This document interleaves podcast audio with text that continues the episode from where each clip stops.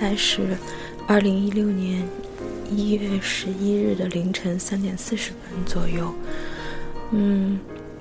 嗯，是的，我这么晚了，不是没有睡，而是起来了。因为昨天，哎呀，好多天没有录语音日记了，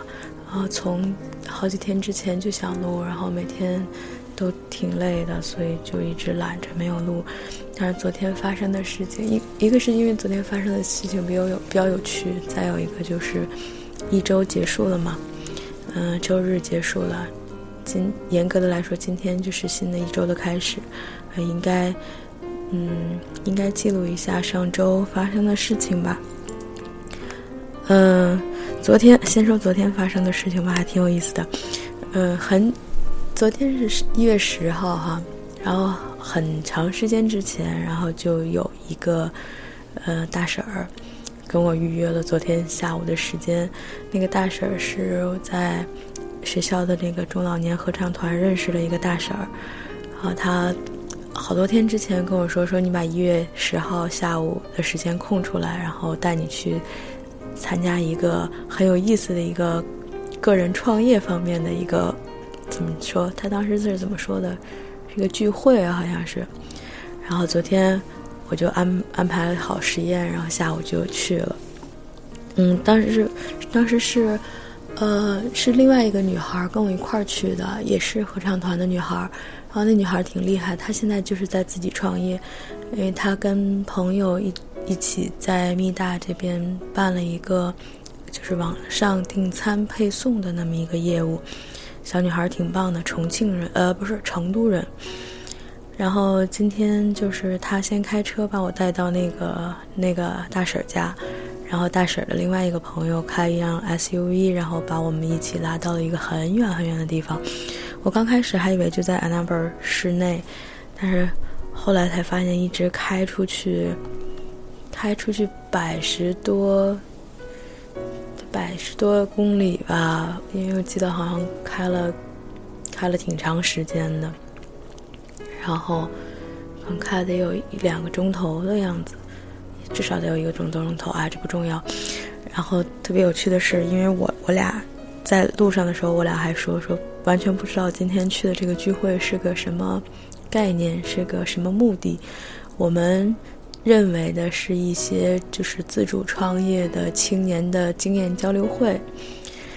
嗯，然后特别有趣的就是在那个车上的时候，然后。有一其中一个大婶儿，她就拿出了一些保健产品，然后开始就开始说啊，说这个东西多么多么的有效。然后看了看，说是那个啊是花青素，他们叫 O P C，然后还有其他的一些复生复合维生素，嗯，复合维生素制剂，还有什么钙制剂之类这些东西。我当时就嗅到了一点点博大对头的气味。嗯，但是呢，没有特别的往心里去。然后到了那个地方之后，我发现是一个人的家里，然后在他家的那个，嗯，应该算是一楼吧。一进去以后，搞得很像一个家庭聚会。然后我们到了那个一楼，然后一看那个布局，我就我就心想：糟糕，这好像是一个那个，就是那个传销的宣讲会。我当时不夸张的时候，当时第一反应是，他们不要把我的手机收走。然后到时候，因为啊，因为其实本身传销或者是直销这种经营理念，呃，我是不反对的。呃，但是因为在国可能在国内行不通，而且国内的那个媒体也好，报道也好，嗯，就是把他说的有点一无是处，而且确实是国内的一些组织，他有点。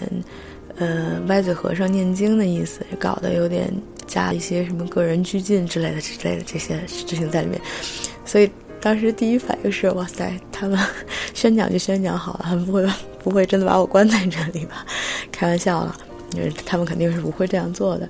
然后当时就有点后悔，心想啊，这个东西肯定没什么意思。然后但是还是听了。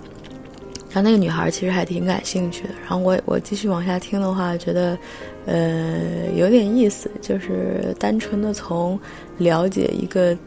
学习一个自己不了解的东西这个角度上来说，我觉得还挺有意思的。因为我这个人没有什么经济头脑，然后由于特别的懒，所以说很少去关注这些，嗯，理财啦，还有这个这个创收之类这方面的东西。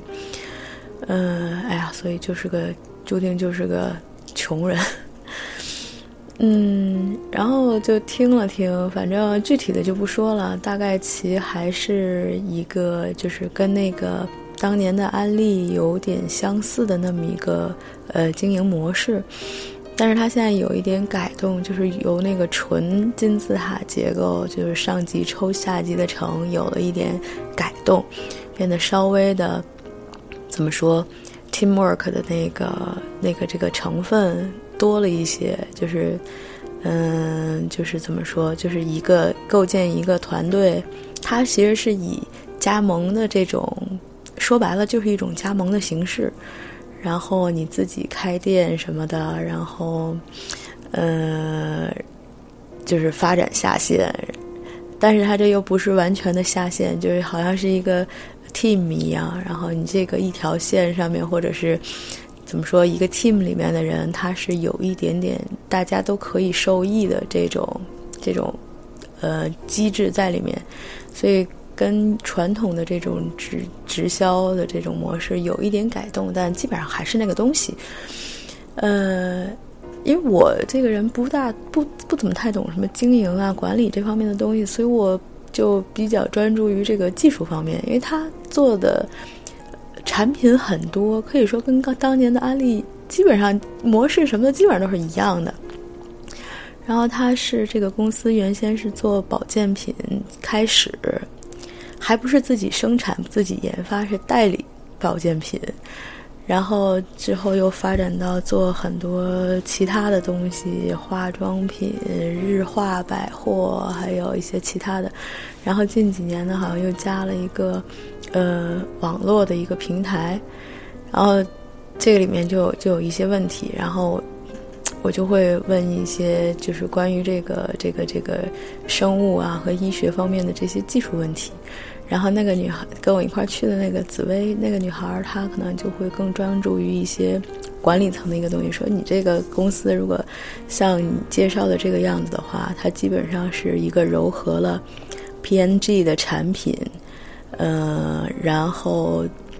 再加了一个 Google Search 比价的功能，因为它那个网站做的很很就是很有这方面的味道，就有点像搜索引擎，然后有一个比价功能，然后通过他那个网站可以经营他自己的产品，还有一些他合作合作商的一些商品，就这样，呃，反正反正。我俩基本上就属于没有什么兴趣参加，然后但是当时就是周围的大婶儿 们，还有一个大叔吧，那他们就，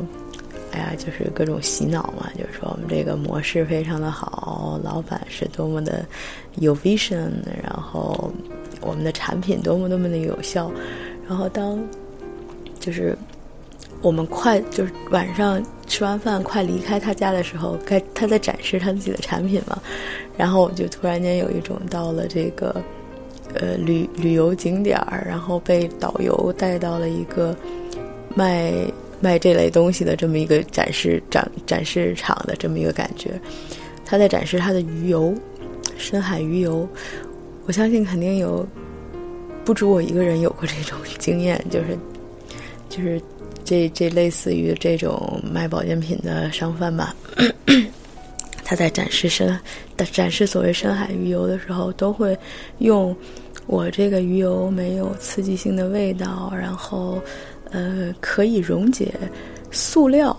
这种方式来证明说我产品质量好。然后我觉得这个东西我是没有看到它任何 make sense 的地方，嗯。然后他这个一把他这个这个这个方式拿出来呢，我当时就很想笑。我心想，这个东西我真的是见的很多啊，不知道他们是不是出国时间太久了。然后还是说生在我大天朝的人见的世面比较多，我对这种东西真的是太熟悉不过了，我就一下子就就觉得非常非常的好笑，你知道吧？嗯，然后总而言之，我们就从那边出来了，回来的路上，然后那个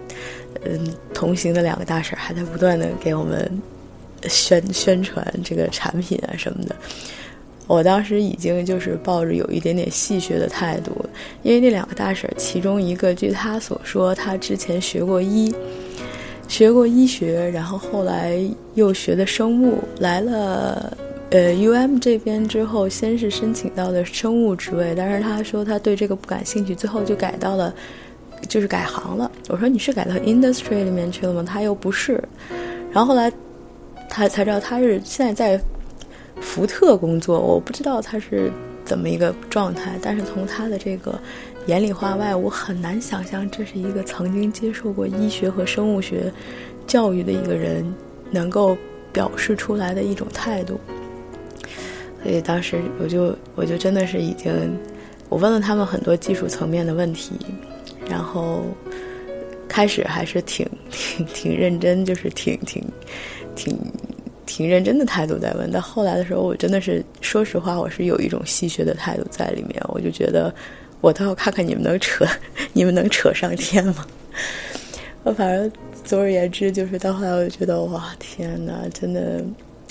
不，我我不是说在这里再说说这类东西都确实的没有效，但是我觉得。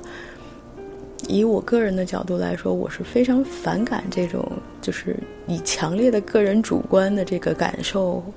来，就是来表达一个，呃，客观的一个一个一个结果，啊，他没有任何的，没没有任何的，怎么说，就是可以说服我的这个证据拿出来，比如说。呃，实验室的实验结果、临床实验结果之类的，因为它是保健品嘛，所以在这个美国这边肯定监管的这个这个方式也不一样。这监管监管方式这方面，我也问了他们一些问题，所以我一直就觉得这种介于食品和药品之间的这个保健品范畴啊，我就是怎么说呢？呃，开心就好，你。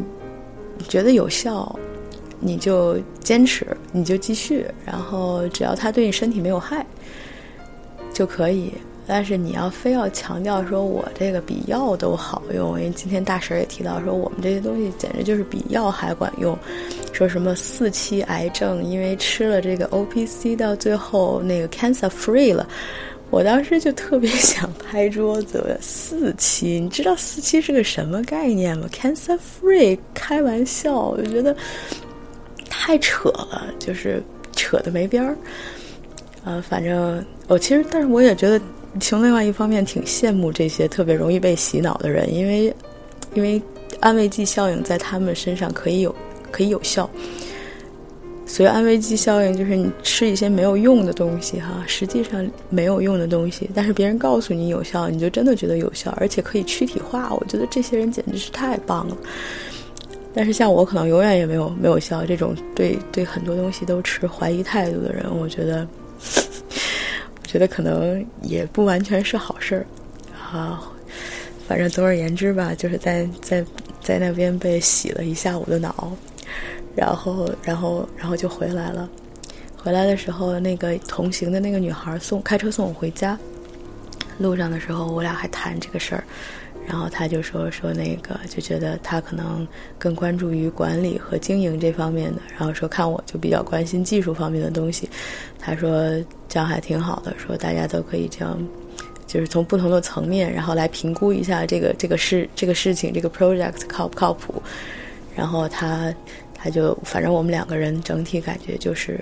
嗯，这个公司不像他们所表现出来的那么靠谱。当然，当然你可以做，就是说，如果你愿意把这个营销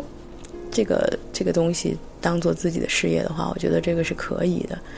嗯，但是具体怎么说呢？这个这个这个东西，哎，人各有志吧。反正我们都不是很感兴趣。不是很感兴趣。从这个心态上，还有这个这个这个价值观上有点接受不了。嗯，总而言之，还是对他持这个怀疑态度。但是现在应该做这个东西的人还挺多的，嗯，所以就不对这个事情本身的，我觉得这个东西本身不存在对错吧，就只是赚钱方式的一个不同。嗯，也挺好的，愿意把这个东西当事业做，其实也挺好的。嗯，总而言之吧，嗯，就是就是去听了那么一个呃宣讲会，呃，还挺还还挺好玩的，挺好玩的，想了一些平时自己不会走脑子去想的事情，我觉得还挺有意思，挺有意思的，嗯。这个是一个事儿，所以还挺好玩的。然后再有就是上个礼拜看了几部电影，Michigan Theater 现在正在放一些放几部电影，然后我跟方阳两个人连着去看了两个，看了一场 Carol，看了一场 The Danish Girl。呃，看 Carol 那场的时候，我俩还老尴尬了，因为。大家如果了解的话，知道《Carol》这个电影，它实际上是形，就是是讲述那个女同性恋的故事的嘛。嗯，然后我我俩那天就去了，去了以后发现这个场子里面基本上都是一对儿一对儿的那个女同性恋，然后在那里一起去看，然后我俩坐在里面就会就觉得，哎，这个气氛有一点点暧昧哈，然后。后我俩就觉得挺挺挺有意思的，挺有意思的。人家可能看我们也会觉得我们是一对那个 less couple 吧，啊，反正挺好玩的。刚开始还觉得有点小紧张，但是哎，就后来就就就就就是觉得挺有意思的，也没有什么特别的感觉，嗯，挺好玩的。电影很不错，电影很不错。那个呃，凯特·布兰切特啊，大婶实在是太帅了，帅。帅爆了，嗯，真的挺棒。他那个他那个眼神、那个举止，哇，真的是，真的是很很吸引人。然后我还开玩笑我说，如果要是有凯特·布兰切特这样的这样的优质大婶儿能够看上我，真的是啊，会很自觉自愿的躺倒。然后另外一部呢，就是我一直很想看的《The Danish Girl》，是影帝 Eddie 小雀斑，然后他演的。是一个个人传记性题材的那么一个电影，讲的是一个嗯，就是自我性别认知障碍的一位丹麦的画家，然后嗯，可以说在他妻子的这个支持下吧，然后最后逐渐嗯，怎么说，就是就是。找到了真实的自己，然后最后很勇敢的去做变性手术。哎，在这里不应该剧透，就是最后，最后还是挺挺挺悲悲伤的。我觉得这个电影这个电影非常的棒，因为我在看之前，我嗯，在我们这个小的那个群里面，就是我、优叔、陈玲还有彪哥，我们几个人的那个小群里面，我还问过，我说你们谁看过？我会不会很闷？啊，优叔跟我说说。有点闷，说比 Carol 更闷，所以我就做好了思想准备，然后去看的。但是我看的过程中一点也不觉得它很闷，我觉得这个电影非常非常的吸引人，呃，演员演技非常的棒，呃，包括包括那个演那个 Ana，就是这个主角的妻子的那个女女演员，应该是很年轻的那个女演员。他的那个对于人物的这个情绪，就是内心的那种纠结、痛苦哈，但是同时又他又非常的爱 A 呢这个人，所以要给他一种虽然自己痛苦，但是最后还是要给予他这个支持，精神上的支持。这个我觉得非常的非常的触动人。那小雀斑他的表演就更不用说了，他的那个眼神，然后。小的动作，这种小的细节，然后把这个目光流转之间、举手投足之间，把这个内心非常细腻、脆弱，然后又纠结的这个人的这个性格表现的非常非常的贴切。然后真的是我我最最明显的感觉就是这些人的这个这个这个演绎，就是让你移不开眼睛，我必须时时刻刻注意他们的每一个动作，然后每一个眼神，然后生怕要错过什么似的，然后就是这样一种状态。所以我觉得这这真的是一点也不闷的一部电影，从头到尾我就就连走神的时间都都没有，丝毫没有走神，一直看到最后，就是最后他 A 娜那个手术。呃，最后实际上是没有成功了。然后，因为他最后还是还是因为这个手术，然后死掉了。而最后那点，他躺在那个阳光下，然后跟他的那个妻子说：“说 I'm entirely myself。”我那一刻真的是就是克制不住的那个那个感动，然后就哭。就哭掉了，因为之前实际上这个有一些情节，它也是很压抑，然后有一种就是我我要可能眼眼眼泪在眼眶里面打转那种，但是就到那一刻的时候，然后他说出那句“我现在才是真正的我自己”，完完成了一个就是完整的我自己，精神和灵魂、肉体的这个统一，然后我当时就觉得。这个这个可能这一一个人这一辈子的这个纠结和痛苦真的是到此为止了。虽然虽然其在外人看来他可能马上就要死了，这个人的生命就要因为这个他的这个追求而结束了，但是他当的是当时他自己的这个精神状态是一个完美完满的一个状态。用咱们中国的老话就是说死了也可以瞑目了，就这种状态，我觉得，哎呀，这可能是。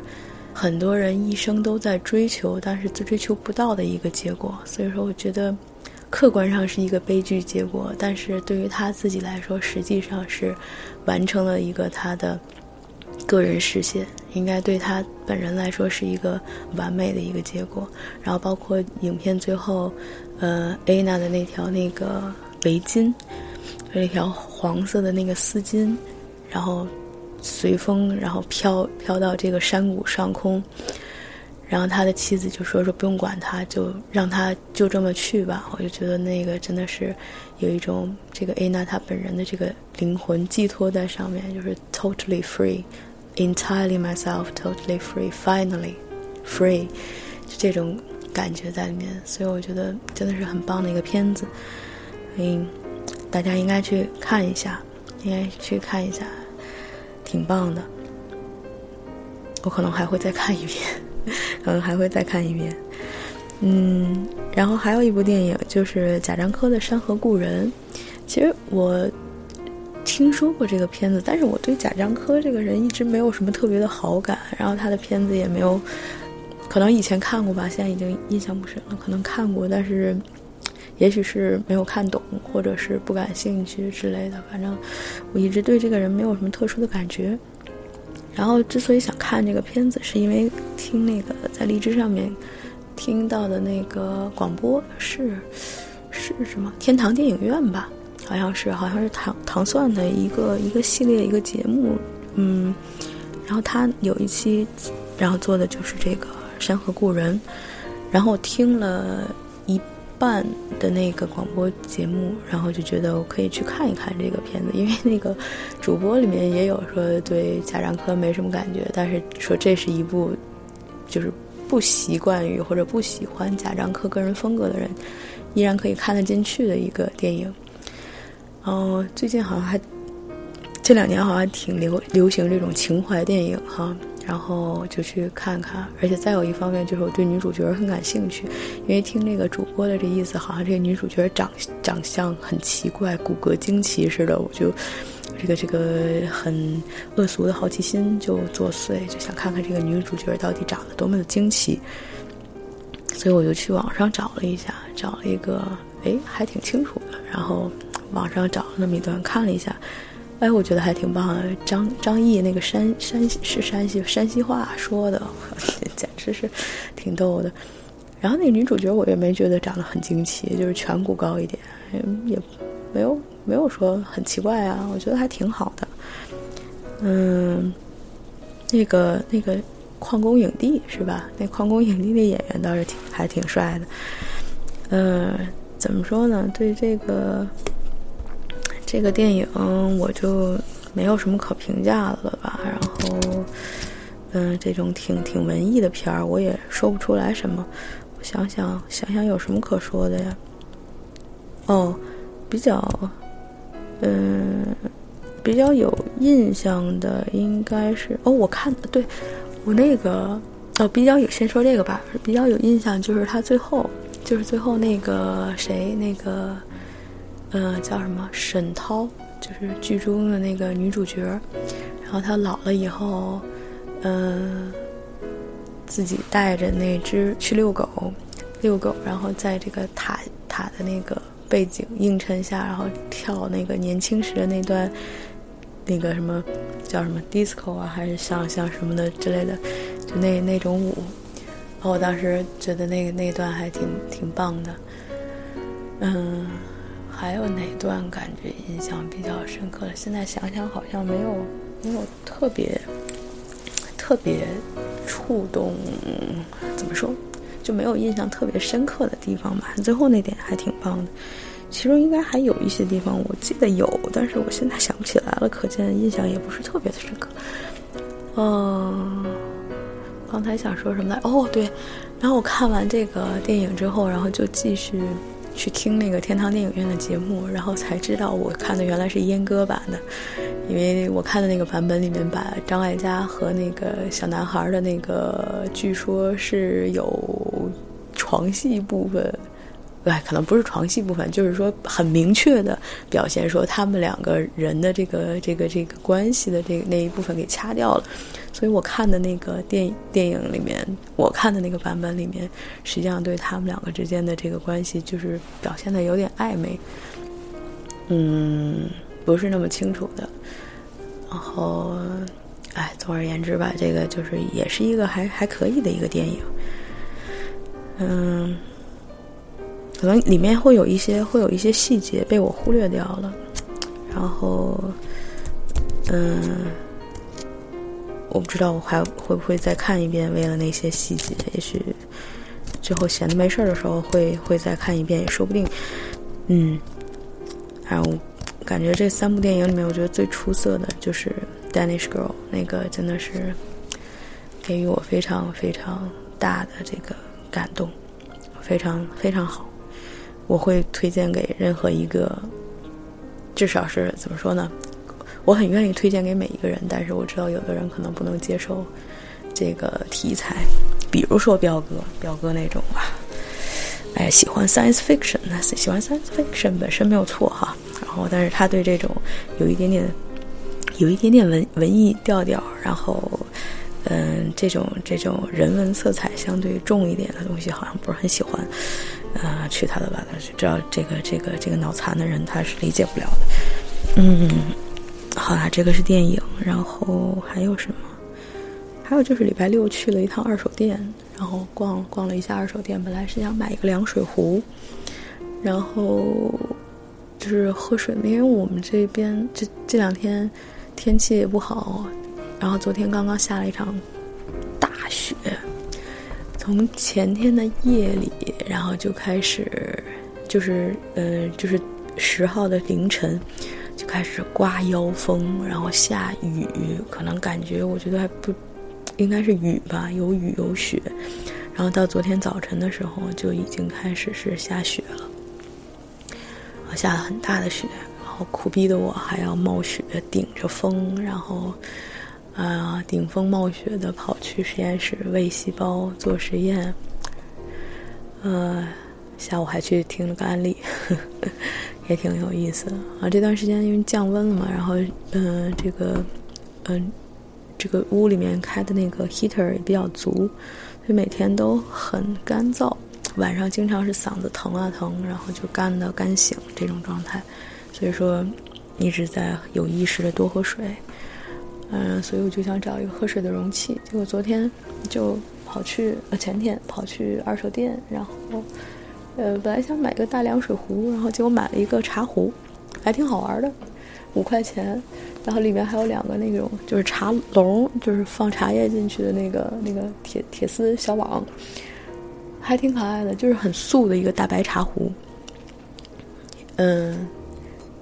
，microwave 和和那个那个那个那个烤箱都是 safe 的，我觉得可能还相对健康一些吧。然后买回来以后就喝了好多水，然后现在也挺方便的。哦，哎，这这这挺挺哎，没什没什么 没什么特别大的意义，反正就是买了个茶壶。嗯，还有什么事儿？哦。那个那天去二手店回来的路上，被一个大叔拦住说话了。然后那个大叔，哦，他的英语口音非常非常的重，所以我听他说话有一点点费劲。大概其那个意思就是，他说他好像是在给什么，呃，说是越南退伍军人募捐，然后再卖一些小东西，嗯。因为我我是我是我是没有买，哎呀，说起来有一点惭愧，但是我我因为我对他有一点点怀疑，我不知道他，嗯，也许我是小人之心吧，但是我真的知道他是不是真的这种街头的这种 donation，因为他不是任何一个组织或者是什么在在做这种慈善活动，他只是就是跑过来。然后再推销他的东西，然后就声称说我是在给什么做募捐。我觉得我对他有一种种有一点点怀疑，所以我不知道像这种在街头以卖东西这种方式，然后号称是 donation 的，到底是有几分真几分假在里面。嗯，我倒宁愿他直接就说我就以卖这种小东西为生，然后什么之类的。嗯，像这个我就觉得